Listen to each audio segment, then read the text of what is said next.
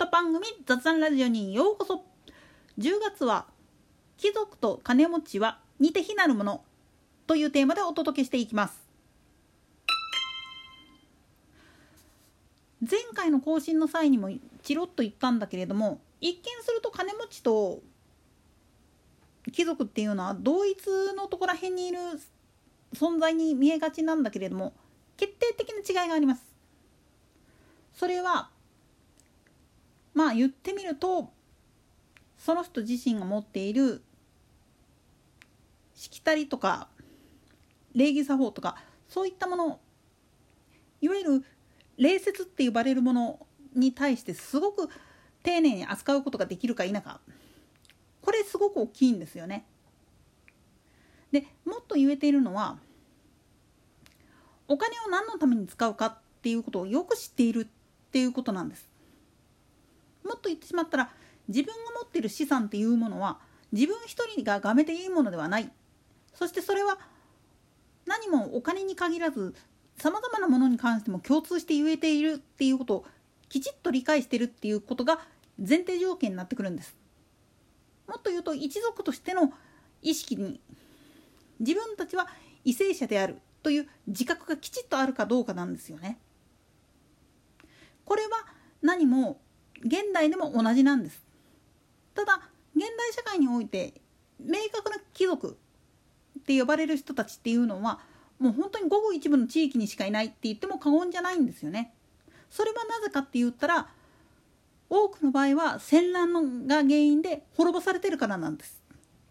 なんでやねんもっと言ってしまうと古代の頃からずっと続いている名家って呼ばれるところは残念ながら今のまあ言ってみれば歴史上の話で言ってしまうと天皇家だけなんですよね。これ以外のところっていうのはいろんな形で勃興しては滅亡しっていうのを繰り返していろんな形で変わってきてるんですよね。当然その国を治めている民族そのものも変わってしまっているために明確な名家当主って呼ばれる人たちは現在社会においては本当にごくわずかなんですあったとしても歴史としては200年から300年持っていいところかどうかっていう世界なんですよね。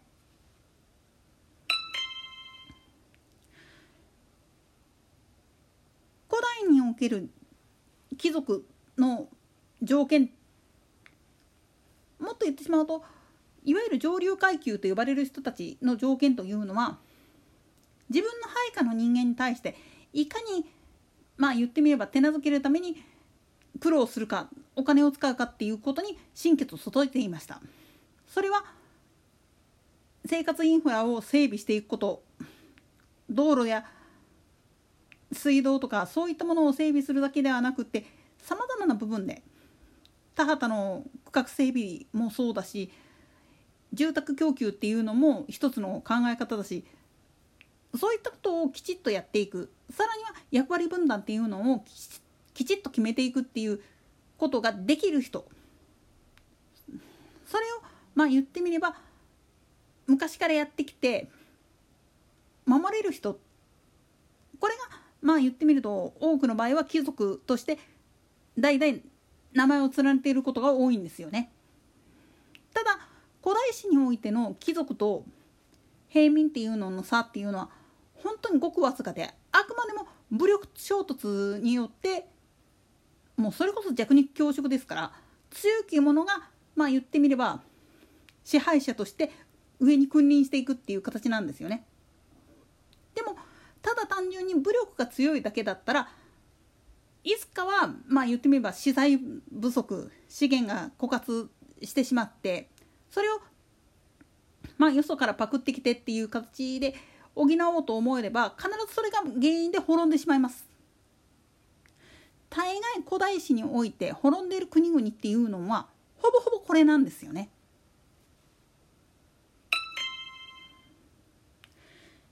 逆に滅びなかったあるいは今も継続しているようなとこっていうのは民と共に生きるっていうことを一番分かった上でやってるんですよ。ですからまあ俗に大阪なんかだったら仁徳天皇のことを誉れの帝とかっていう形で褒めちぎることが多いんですよね。これはなぜかって言ったら税収まあ年貢なんだけれども古代史だからね古代のいわゆる古墳時代の頃って言ったらまあ税金とかって農作物とか魚介類とかそういうのを納めよっていう感じなんだけれどもまあ言ってみると自分の領土を見渡した時に生活習がしないあるいは煮炊き物をするための火を使って何かが燃えたりする時の湯気とか煙とかそういうのが家家から出ていないっていうのを見てこれは何でかっていうのを配下の人間に尋ねたところみんな疲弊していて食うものにも困っててっていうことでまあ言ってみるとしばらくの間生活を立て直す間は税を取らないっていうふうに言ったっていうところらへんからまあ言ってみると誉れ高き帝っていうふうに言われるようになったわけなんですよね。まあそれが元であのでかい大仙古墳ができたっていう説もあるっちゃあるんだけれどもなんでやねん実際問題のことを言ってしまうとそういうことができるっていうことはよほどまあ言ってみると庶民と一緒に生活している実体験がないと無理なんですよね。逆に言ってしまうとそういうふうなことをやってこなかった人たちっていうのはまあ言ってみると恩知らずになってしまうんです。こうなってしまうとかつての貴族と呼ばれている人たちといえども民衆は離れていきます。当然それは命を狙う要因にもなってくるわけなんですよね。だからまあ言ってみると古代史において古代史の頃から天皇家っていうのが長く続いたその背景にある部分として庶民と共に生きるっていうことを大事にしてきたっていう歴史があるからこそっていう風な部分があるんだけれどもこれに対してはまあ若干色があったりするんですよね。中には本当にドアホな天皇っつったらおかしいけど暗殺されてる人もいますからね。といったところで今回はここまで。それでは次回の更新までごきげんよう。